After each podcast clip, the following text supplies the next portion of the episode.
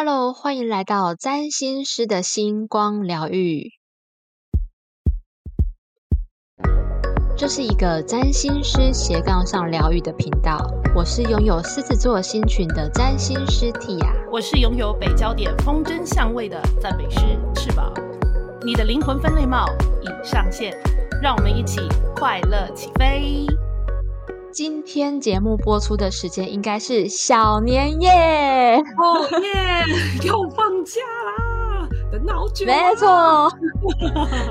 那因为要放假了，所以我们要来轻松的乱聊。这次聊的很贴，很贴近我们的生活啊。没错，接下来大家应该都会迎接一段不短的围炉的日子，所以我们这一集要来聊各月亮星座的。饮食怪癖，对，就是吃吃喝喝喝。哎，等一下，刚才 Tia 你说的是饮食怪癖还是饮食怪癖呀？饮食怪癖哦，不，但是这个字的话，不是帮他大家这个科普一下，就是这个字只有三三声可以念，就是饮食怪癖啦。饮食怪癖。没错，没错，要念三声啊！因为我上升摩羯嘛，就是就是那个注音小警察，就是大家听到哎，好像音有点不对，帮大家讲一下好。但是没有要 judge 各位。那大家今天就学起来喽。这个字现在是是以前到现在都念痞吗？对对对对，没有屁这个字哦，所以我们一直误会它了。所以断袖之癖还是断袖之癖？癖。对，三声断袖之癖，癖没错。今天要聊断袖之癖吗？这个我也很在行哦。没有啦，今天是要聊饮食的怪癖。饮食怪癖，所以以后大家 这个字的注音不要再写错喽。好的，好的。好，饮食怪癖这种东西呢，真的是要常常一起吃饭的人才会发现。那虽然是乱聊系列，我们照例还是要科普一下占星的小知识，那就是为什么一个人吃东西的规矩或者是怪癖需要看月亮星座呢？嗯，嗯通常我知道月亮星座还是跟安全感比较有关系，那可能情绪也是影响食欲的一环吧。以及月亮是不是也是跟营养啊，或者是跟肠胃是有关系的呢？嗯，没错没错，呃，月亮星座的关键字啊，它会围绕在我们从小到大被养育的经验有关，所以月亮星座它的关键字就是一个妈妈、母亲，然后我们从小被照顾的模式，我们未来喜欢被伴侣照顾的模式，所以也会有人就会说，如果是长期的伴侣关系的样态的话，要看月亮。所以，呃，延伸出来，它就当然也会跟我们的童年情感、我们的安全感有关。所以，也还有一个东西，就是我们吃东西的模式，这是怎么牵连过来的呢？就像是大家大部分的人都会觉得阿妈煮的菜最好吃嘛，对不对？对啊，对，或者是就是要有自己家里的味道啦。啊，对对对对对。我小时候一直觉得我阿妈煮的米苔木是全台湾最好吃的，然后我长大之后才知道有人不喜欢这种软绵绵、没有嚼劲的面条。哎，也是哎。然后当然我自己的话是我爸爸的牛肉汤是有秘方的，那他后来当然是把这个煮牛肉汤的秘方交给了我弟。因为我不太做家事，就交给我。儿子不传女嘛。但是，哦，我我也不晓得别的牛肉面吃起来味道怎么样。但是，就是我们过年是一定要喝牛肉汤，然后要吃牛肉，呃，就是泡一一定什么东西都要配着那个牛肉汤来吃，这也是蛮神奇的。然后那个味道就是过年的味道。哦，对，我也是因为呃国中的一篇。英文的文章，他那篇文章在写说，一个人喜欢吃的东西会跟他童年的记忆有很大的关系。就像志凡刚刚说的牛肉面，还有我阿妈的米苔木啊，对对对，我以为你刚才说的那个是要抓住一个男人的心，就得抓住男人的胃。我以前的英文课本真的有这个，超级真的假的？政治不正确的呢？这么性别不平等哦。没错，没错。好好，所以我们刚刚说这一段就在讲说，为什么月亮星座跟一个人的饮食习惯，还有喜欢的饮食环境有关系。所以我们在看大家的饮食的怪癖的时候呢，才要从月亮星座下手。没错，期待期待。那我自己遇到比较奇怪的饮食怪癖，怪癖，老实说，蛮多是月亮摩羯座的。哦。那月亮摩羯座是你的亲人吗？还是你本人呢？不是，不是，不是我本人。我的亲人、我的朋友都有，还有我的重训教练也是。哦，我发现月亮摩羯座的人，他们吃东西都会有自己的 SOP 或者是规矩。哦，我有一位月亮摩羯座的朋友，他很喜欢吃丝瓜。然后丝瓜的料理啊，如果圆切的话，他就不喜欢，他一定要切成长方形的样子，才觉得好吃。他觉得这样吃起来比较有口感。哦，就是对那个蔬菜比较没什么讲究，想不到丝瓜还要切成长方形才比较有味道哦！哇塞，对我 我第一次听到的时候啊。我也从才发现说，哦，原来这两个切的不一样，吃起来感觉不一样哦，完全没感觉类型。对啊，对啊，对啊，对啊。那 T 啊，你有试试看吗？你有尝试看看不同切法的口味吗？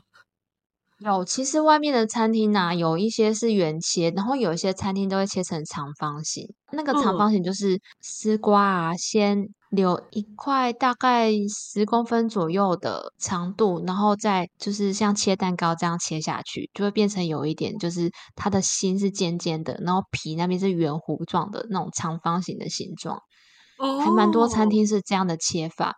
这样的切法吃起来，就是因为它的皮的面积比较大，所以口感上就会比较多、比较脆的地方。哦，原来如此。扁扁圆圆的这种的话，它里面的心白色的地方比较多，所以整体吃起来是比较软烂的口感。哦哦，月亮摩羯座有怪癖，还怪的这么有组织、有步骤、有方法，还有形状啊，真的是好特别啊！然后像我的重训教练啊，她是一个身材超级火辣的女教练，就是她的她的身材跟海贼王里面的娜美差不多。哇，就是腰很细，对，然后胸部跟屁股都非常的圆，非常的翘。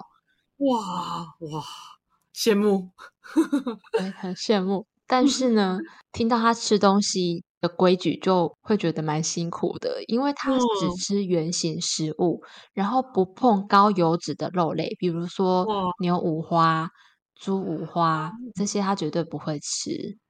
炸鸡，而且非常有纪律吗？非常有纪律。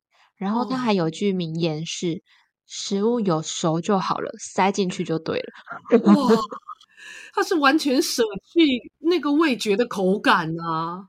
他主要真的是功能性哎。当时在给他训练的时候啊，也是要他都会建议要遵循他吃东西的方式，那他就要。勉励学生要跟他吃的一样健康，所以他就说：“你们就是不要管好吃不好吃，东西有熟塞进去嘴巴里面就对了，把它吃饱就好了。”然后这句话的感觉就是会让人觉得吃东西是一种铁的纪律，要绝对的服从，非常摩羯座那种 组织架构军事化的感觉。嗯，而且可能月亮在摩羯才更有，就是维持这样子的操作方式会更有安全感。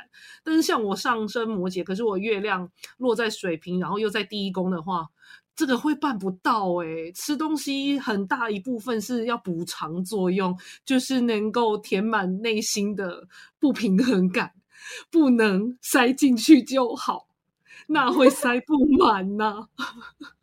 也不是塞饱就好了，对不对？哦，对啊，对啊，还是会希望啊。如果要塞饱的话，是希望用垃圾食物塞饱，就是另外一个，就是另外一个补偿的境界。就想说我要乱弄我的身体，但就不像就是月亮摩羯座的朋友的怪癖是这么的有有架构，以及就是非常非常有准则的一群，很厉害，很佩服。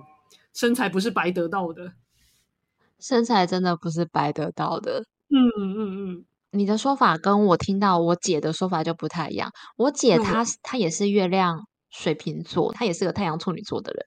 琪琪不喜欢吃东西，她都觉得如果有外星人，就是以前小叮当的卡通啊，有一个药丸，就是你如果吃那个药丸吃进去，你就可以获得你一整天需要的食物的热量啊、养分还有饱足感。他说他就想要吃那样的药丸。哇哇，那是不是水瓶座人其实真的都？尤其月亮水瓶座就是蛮极端的。那我自己的话，也有可能是月亮有在一宫的关系啦，就是他有时候会放大那个情绪的需要，所以我也可以非常规律的进行饮食计划。但是在某个情绪到达诶临界点的时候，我可以也也可以暴饮暴暴食哦。当然，因为水瓶座还有实验性嘛，我曾经就是一个寒假可以。八公斤的来回的原因是我想要试试看，在晚上十点吃巧克力的时候到底会不会胖？答案就是会呢，告诉大家哦，就是会胖，没有什么新陈代谢好这件事情。我就这样把瘦下去的八公斤，在那好像两个月到三个月之间，真的晚上十点吃巧克力的时候，就全部胖回来了。所以，嗯。就这种实验精神可以用在别的地方，就是奉劝所有 月亮水瓶座人，如果也有像我这样的突发奇想的话，先不要。还有大家如果想要减肥的话，不要半夜吃巧克力哦。是是是是是，从十点开始就不要吃了。其实翅膀的分享啊，有一部分就是我们看我们吃东西喜欢的样子。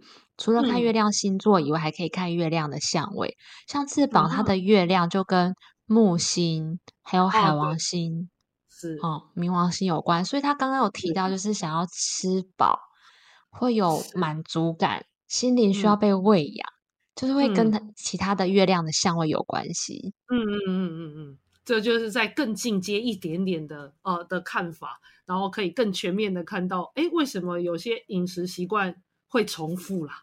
对对对对对，嗯，然后我发现另外还有一件事情，就是大家吃火锅的时候会发现，如果吃火锅会打蛋进去的话，那个蛋啊，有一派的人是蛋黄一定不能破掉，然后有另外一派的是蛋黄一定要破掉。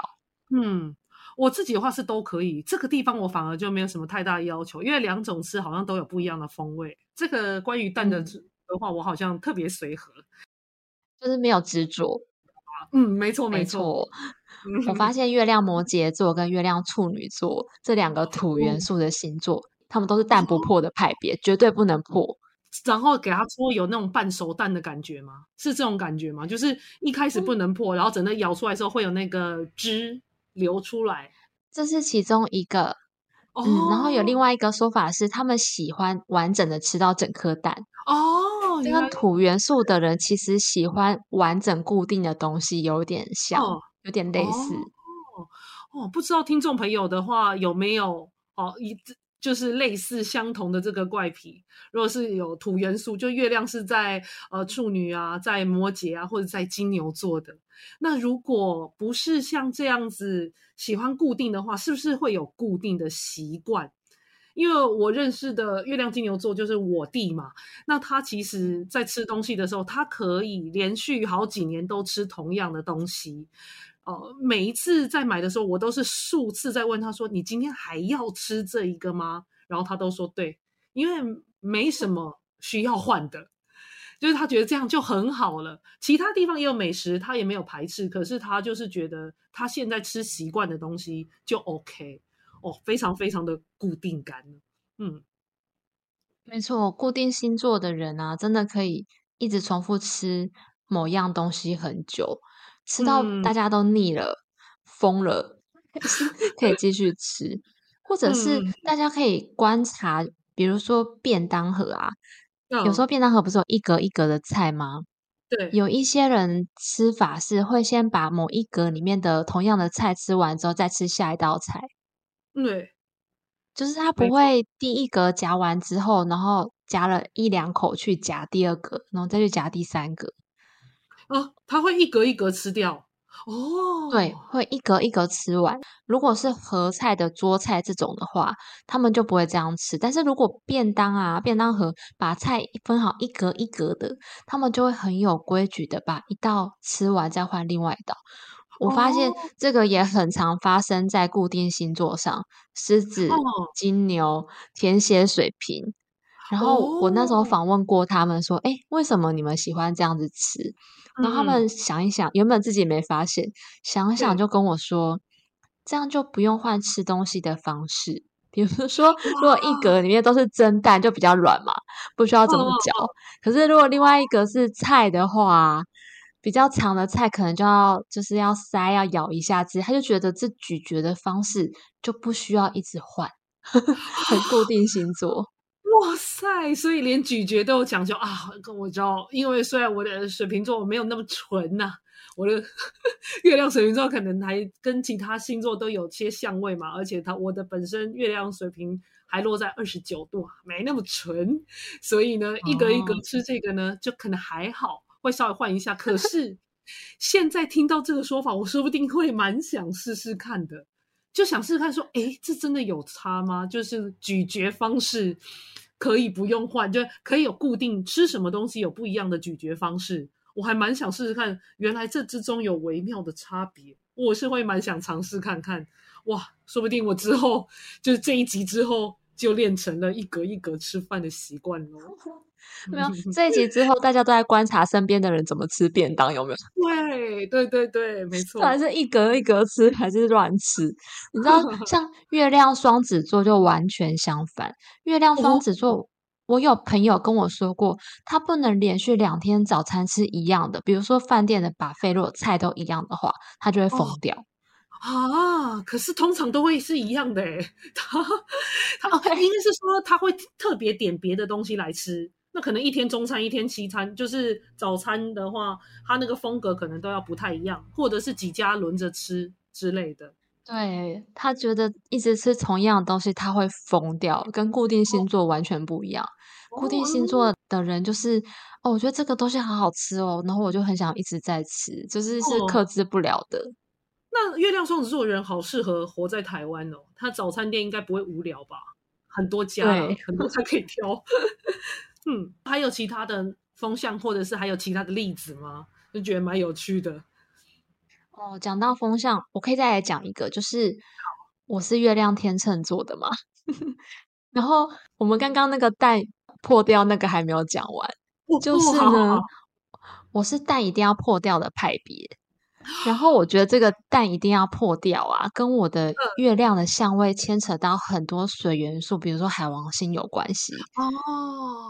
然后我一定要破掉的原因，是因为这样子蛋黄比较入味。应该是如果蛋黄没有破掉的话呀，蛋黄的最中心里面就只有鸡蛋的味道。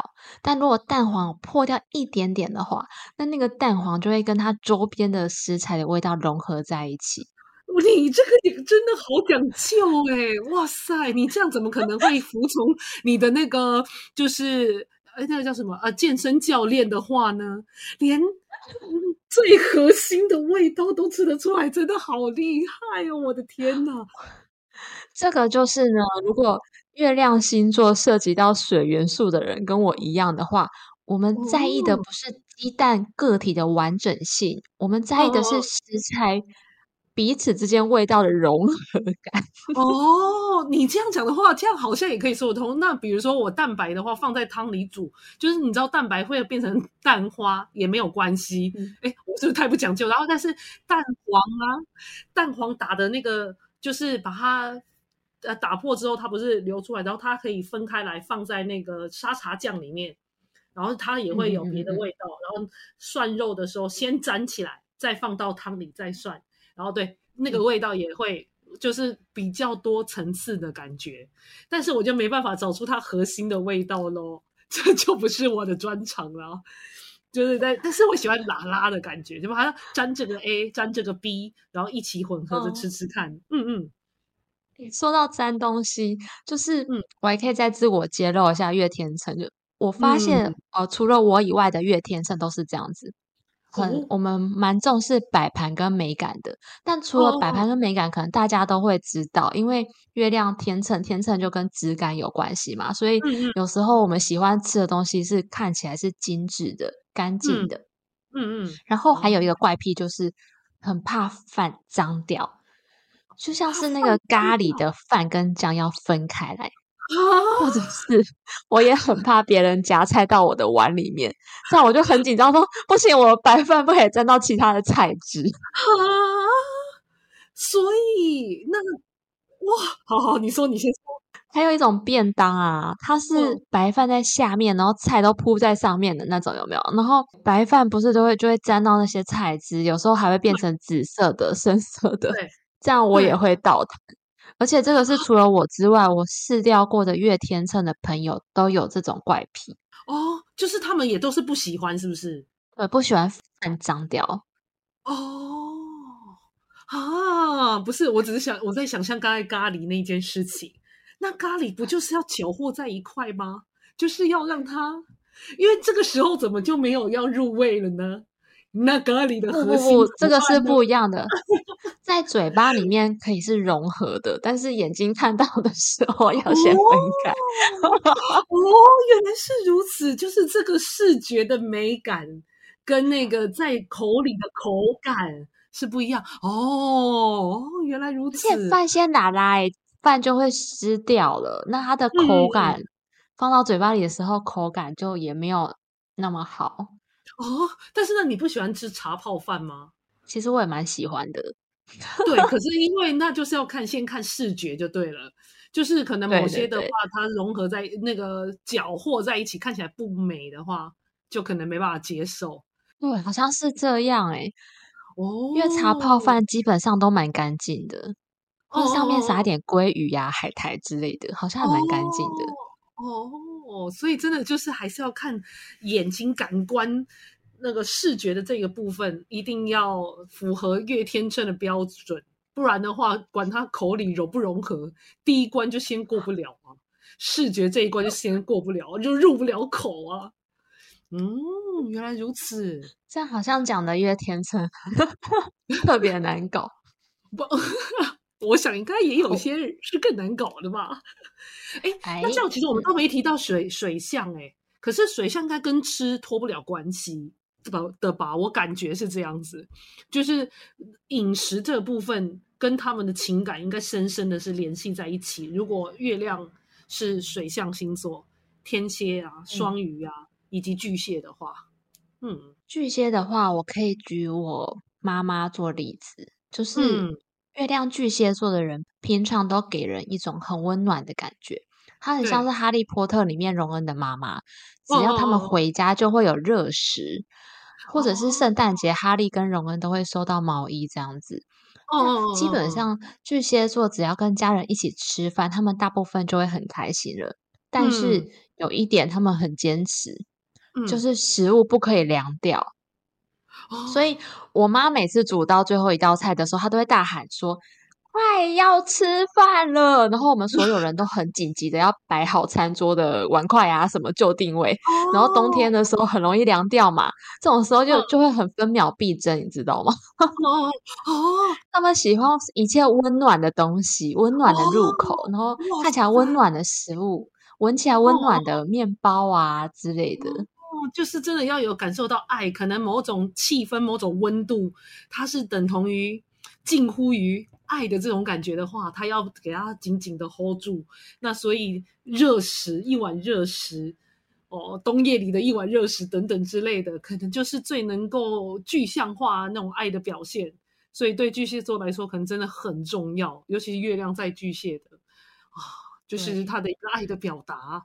刚刚前面讲的这些都会忍不住就让我想到跟人类图相关，因为人类图它某一个叫做 PHS 的呃，也等于说饮食基础当中呢，也有会可以看得出来是他会希望我们去做实验。那属于某些类型的人，其实他是适合吃冷食的，因为刚才那个巨蟹座想的的这个呃，就是他们的怪癖，就会特别让我想到哇，那如果是。喜欢吃冷食或比较适合吃冷食的人活在就是妈妈是月亮巨蟹座的家庭的话，他可能会很痛苦，因为在这个的话就是属于人类图的范畴，它也非常有趣。那刚刚讲到摆盘这件事情，它也是属于在人类图它里头分类的其中一个类别，就是它特别要注重食物的摆盘，然后吃东西的时候要听音乐。然后看到摆盘好看，消化就会比较好哦。就是真的，它也有它特别的地方啊。刚才分成一个一个吃的，就人类图它有特别也有提到某些类型的，它可以实验看看，就是它这样吃是最舒服，是消化最好。所以，嗯，这我只是说，因为刚才是只能一定很怕菜凉掉的这件事情，哇。就是在不同的这个身心灵工具当中啊，它有不同的那种呃倾向或喜好。那一起参照来看的话，就真的觉得特别有趣啊！如果有兴趣的话，我们也可以之后有别的集数再来讨论。那个还就是它的类别也还非常多啊，其实可以也好好来聊一聊就是了。嗯，我有被说中哎，因为。我的月亮跟水星有相位，我的水星在巨蟹座，所以我也是不喜欢食物冷掉的人。然后我的人类图啊，就是一直被说我要吃冷的食物，然后每次听到这个，我就 觉得很臣妾办不到啊。哦，你的人类图是说你要吃冷的还是热的？冷的。对啊，对，就是比较适合凉一点的，低于。低于常温的，不是说餐餐吃冰，就是它可以就是稍微放凉一点，但是就是你妈妈最不要的是吗？对呀，妈妈有听这一集吗？不用，就是那种像什么舒肥机或干嘛隔水加热的，类似像这样子的，呃，温度不会那么高。对对对对对对对，说这样子的话，就是属于你这一类型的，它是比较好消化、比较好吸收，吃起来比较好舒服，呃，比较舒服啊。因为它有一个概念，就是人类图有个概念，是你从根基开始吃的好，那你接下来环境选的对，然后接下来你就想的对，做的动机一开始的源头初衷也对，一切就连成一线了啊，你就可以活出自己。哦，就是有一个这样子的源源头的概念，从吃开始做，对，是这种感觉。嗯嗯嗯嗯。好，那我们从今天开始改成两补。有，今天火锅都火锅都放到凉才能吃，两个小时后大家在这吃火锅。嗯，因为因为我记得我之前有一段时间，我朋友就找我实验。照着一本叫做《择食圣经》的书来吃。那这本书写书的人，他有中医的知识。那它里面就是说，比如说我有什么体质，比如说我比较可能比较燥热体质之类的，他就建议说我不要去吃高温烹调的食物。所以我那段时间大部分都吃可能水煮的，就不会吃嗯炸的或者是烤的这种高温烹调的东西。这样吃起来感觉身体真的那段时间还蛮不错的耶。所以我觉得人类图。搞不好讲的就是这一个诶，他 叫我要吃那种很低温烹调的食物，这样子哦，全部连在一起，就是它其实各方都可以参照，然后再加上你的月亮跟水星之间的这个相位，本来可能也许也就是就是不是那么适合是要煮沸的那种状态，而是可以就比较温和的对待食物的方式。也许，也许之后就是今年的一个愿望，也可以试试看的，或今年要实践的一件事情。勇敢跟妈妈说，我要吃凉的，或者温沙拉之类的，就是比较凉的食物这样子。对对对对对对对。嗯，说到水元素的话，还有天蝎座的，因为我刚刚也在想说，如果天蝎座也是他人类图，也是叫他吃凉的怎么办？因为天蝎座蛮多人喜欢吃重口味的耶。就是比较能够吃辣，哦哦，我身边天蝎座的朋友，他们真的比较能够吃辣，或者是他很容易觉得食物没有味道。喜欢吃重咸是吗？就是那个味道要对比较真的是吃比较重咸。然后月亮冥王星有相位的人，他们都可以承受比较重咸的食物。然后相反的，月亮射手跟月亮双鱼就蛮多吃素的哦，但是他们是因为宗教信仰吃素的。哦哦，因为他好像胎里就是素了，月亮射手座的，所以就吃素到现在啊。对对，然后我那月亮双鱼的朋友是考试考上研究所之后就吃素，然后什么时候不吃的呢？就是他就是母亲要过世的时候，告诉他说：“我最后的愿望就是希望你，就不用再吃素了，为我吃荤。”然后他就现在又吃肉，哇，这这个真太神奇了。总之就是好感动哦，对对对对对对对，哇哦！原来对，就是我我我发现月射手跟月双鱼啊，呃，我身边吃素的，就是他们可能如果不是在胎里面就吃素这种，是后来因为信仰而吃素的，他们都很多都是锅边素，就是他也可以兼顾跟家人一起吃饭，然后同时又兼顾自己的信仰，就是蛮棒的。对对对对，哦，还有一个星座是月亮处女，也可以吃素，但是他通常是为了健康。养生，然后他可以吃很久。就我认识一个老外，他吃他是月亮处女座，然后他吃素的原因就是他觉得这样就是反正就是对大环境跟对自己的身体都会比较好。但是他虽然是这样，他就是想办法再找其他的素的蛋白粉来做健身，因为他一方面又得健身，所以他会想各种方法。可是他就是不吃肉。所以我也在从他身上也得到一些怎么样吃那个素的 蛋白粉，这个这个就植物性蛋白粉，但是他还是可以长肌肉的方式，在他身上也学到不少。天哪，我怎么也有一个月处女的朋友，她也是吃植物性蛋白粉，这是也是有效率的那个，然后素食，哇，对，然后他还他也不太喜欢吃夜市。就是或店家太脏的话，他也没有办法。但我觉得夜市真的好好吃哦。对呀，然后那个就烧烤或它各种的那个香味，哎，但是香气混合在一起的那种味道，对你月天秤来说应该都还好。就是不是属于视觉的话，混在一起也好没错，对，臭豆腐是可以的。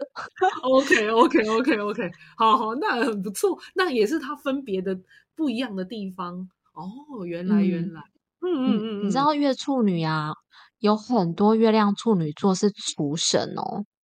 哦，因为他没办法忍受别人煮的吧？是不是啊？我觉得可能跟处女座他的个性可以达到精准、卫生还有完美有关系。还有他们处女座的个性会把一件事情练到最完美，比如说甩锅的角度啊，或者是呃几度的水温。低温烹调出来的鸡肉会最柔嫩之类的。哦，但我脑袋里怎么都一直有出现撒盐哥的画面？我的天，我不要，赶快先把这个画面给它抹去。有一位厨神，呃，是茱莉亚·柴尔德，她的故事被拍成一部电影，叫做《美味关系》，是梅丽史翠普演的，我觉得蛮好看的。看完会很想要吃吃看里面的龙虾啊！真的，真的，真的。然后，另外一位主厨也很有名，是戈登·拉姆齐，他是厨神当道的主持人，没错，也是迷音的那个，就是迷音的来源图主要主要来源图之一。迷音哦，对对对对对对，什么这龙虾生的我都怎样怎样怎样怎样。嗯嗯，戈登·拉姆齐还有一件事情很有趣，他不是有一个节目叫做《地狱厨房》吗？对对对，你知道为什么吗？你是说取名字为什么叫地狱厨房吗？嗯，不晓得哎，我我只知道，因为他是属于成年人的，好像他很凶。嗯，因为他的月亮跟冥王星合相。哦，所以真的只有 可以担当得起地狱厨房的扛把子。哇塞，真的哎，而且在在里头掌握绝对的权威，然后又跟那个美食有关，然后哇。哇！但是你看，他另一方面，他还有那个小小厨神呢。那小小厨神的时候，他就非常非常的和蔼啊。这就真的很特别哦，因为他也还有月土相位，所以他也是厨房界的权威。这样子的人，就是你看他又有土星又有冥王星，在他的厨房底下做事情压力超级大的。但是这样子的人设啊，只要稍微流露出一点点温情，大家就会觉得哇，好珍贵哦，就是一种真斯德哥尔摩症候群的感觉。没错，就是大家会喜欢独裁者的原因吧？就尤其是啊，之前有一本书是就是独裁者的那个厨房还是厨师，就是他们会讲一下，就是在一呃四大独裁者身边，但是的厨从厨师的角度看过去，他们都是独具魅力的人。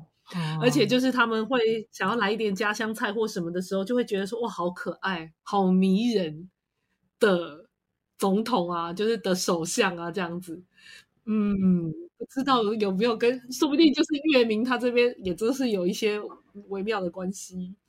其实这个斯德哥尔摩的感觉呀，这种很痛苦但离不开的感觉，就是冥王星的感觉呢。哇！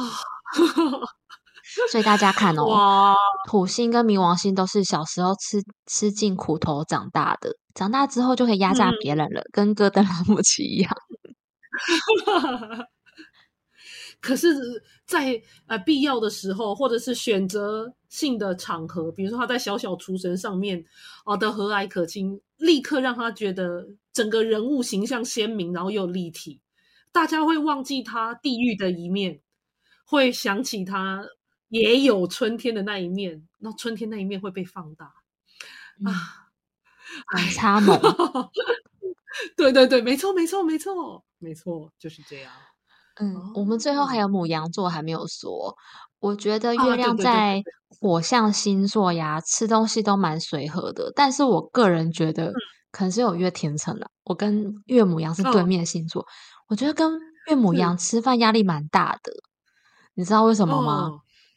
不晓得，不晓得。因为如果是合菜的话，菜一下就没了。哦，我们每次他们吃饭都很快。我们每一次同事聚餐都会大家就是叫月亮母羊座同事说：“哎，你们先等我们五分钟再开始。”然后，因为他们自己也知道，他们吃东西都超级快，所以他们也会乖乖的就在那边等我们先吃五分钟再开始吃。哦，哎，有可能哎，对对对对对，因为他们而且他们可能目标导向是很明确了。就是他知道自己要吃哪几项，然后就如果专注的专攻那几项的话，那应该就是好好吃的，或他想吃的，应该都会就是一扫而空啊。如果他又是个就食量不错的 大宝贝的话，哇，那就没有你可以发挥的空间啦。我我只是只有遇过一个吃的会比较慢、稍微讲究的，那他是上升天秤座的。的月亮母羊座的女孩，她才会稍微慢一点，就是她的外在那个形形象还是要顾，然后也比较也比较挑剔跟摆盘，没错，就是但是是属于上升天秤那一块，那但她也就比较没耐心，就是她如果自己一个人吃的话，她也可以很快就吃完。那 对我正是要讲，就是她如果自己吃，或者是跟比较熟的朋友，或者是另外一半吃，她就会变吃很快的那个，就会变成。月亮出来这样子。对呀、啊。对对对对对对对，没错没错。但是平常跟比如说不熟的同事吃的话，就会都是上身的样子哦。嗯，然后聊天呢会比较偏聊天，然后不叫，但是他就是你会知道他这样的组合就是绝对不是烤肉的时候是不会帮人家夹，就算是要做样子，但是他不是帮人家夹菜的，就是他自己会先烤是他本来就要吃的，但是他会先帮你多烤一份，但是这一份也是他本来就要吃，就是他再给你的，类似像这样，你会你会知道这件事情，这样其实还蛮有趣的。就是他如果要帮你的话，或者是他看起来有在帮忙在考，可是他的那个点是在他弄的这些全部都有他的份，然后但是还是会给别人，这可能是上升天秤座做的最大努力，但是月亮母羊座 的部分也是没有少哦。嗯，大家叫月亮母羊座先等同事再吃，不要超过五分钟，因为他们肚子会生气。哦，对对对对，因为他也是说，他如果肚子饿的话，真的会超级气，是真的完全没耐心到了这种程度。没错，当然月亮金牛座也会啦，但是可能月亮母羊座应该会蛮明显的，然后他直接就会不跟人家讲话了，已经不讲话。就是全部，反正就很省，很 很省力，因为你你也不敢跟他讲话，一讲可能他的反正不会有好脸色啦，他不是故意的，他真的忍不住，或者是月亮、火星有相位的人也是耐不住饥饿。嗯嗯嗯嗯嗯，饿了就会生气。嗯嗯，没错没错。嗯，好的。那我们今天讲了所有月亮星座的饮食怪癖，大家有感到有共鸣吗？或者是有没有人在纠结自己的怪癖没有被讲到呢？欢迎留言跟我们分享。没错，没错啊！如果你也有那些很特别的怪癖的话，赶快赶快跟我们呃跟我们一起说一说，跟我们聊聊天。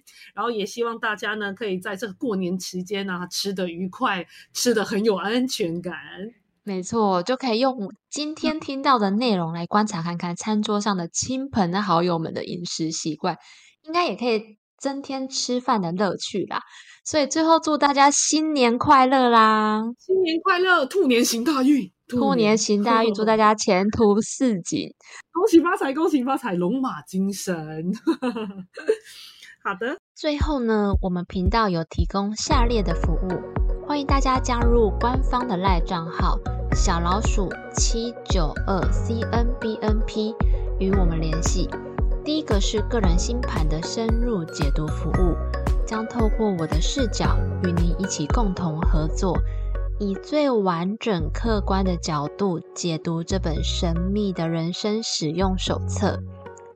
我们也可以一起讨论目前遇到的困境，并且透过西塔疗愈的工具，协助跨越之后往星盘原有的美好与幸福迈进。第二个是解忧信箱的服务。这个是对于目前遇到人生问题以及人际关系议题需要立即的支持与建议的人所提供的快速咨询服务。透过这个服务，能够快速厘清问题的症结点，以及知道解决的方向。我们还会一起往内在去检视，是什么样的信念导致问题重复的发生。当看到之后呢，就能够有更好的机会转化，并且重新选择新的道路。最后一个是投资理财旺旺来的服务。我个人除了是专业的财经背景出身，以及常年在金融圈中打滚的经历。我会透过星盘传达的资讯，分析适合的投资方式，比如说是一秒钟几十万上下的快速进出，或者是价值型投资才是真正适合你的方式。还有最适合的投资的产业有哪一些？让我们一起透过星盘当中隐藏的丰盛秘密，种下被动收入的种子，并且将它栽培萌芽，长成大树。最后的最后，我的脸书与 IG 目前有上架占星小学堂，教你玩转星盘的多重宇宙系列，每一篇都是呕心沥血之作，非常简易而且好懂，欢迎大家追踪按赞。至于翅膀我呢，如果你想找到我的话，你可以来到我的 YouTube 频道，你只要搜寻 Your Wings Tarot。丰饶角塔罗，你就可以找到我。上面呢，目前已经有五十二支大众占卜影片，也许你点进去看，对你的生活疑问可以有所启发跟回应。那你也可以在 IG Wings 一二零二一 Wings 就翅膀 W I N G S 一二零二一这里找到我。我每天呢会为大家抽牌，那写一些小诗，跟大家有所共鸣。也希望呢这些字句可以对你有所启发。如果你愿意的话，也可以私信给我，看看有什么方式可以跟我一起聊聊哦。那我们下次见，拜拜，拜拜。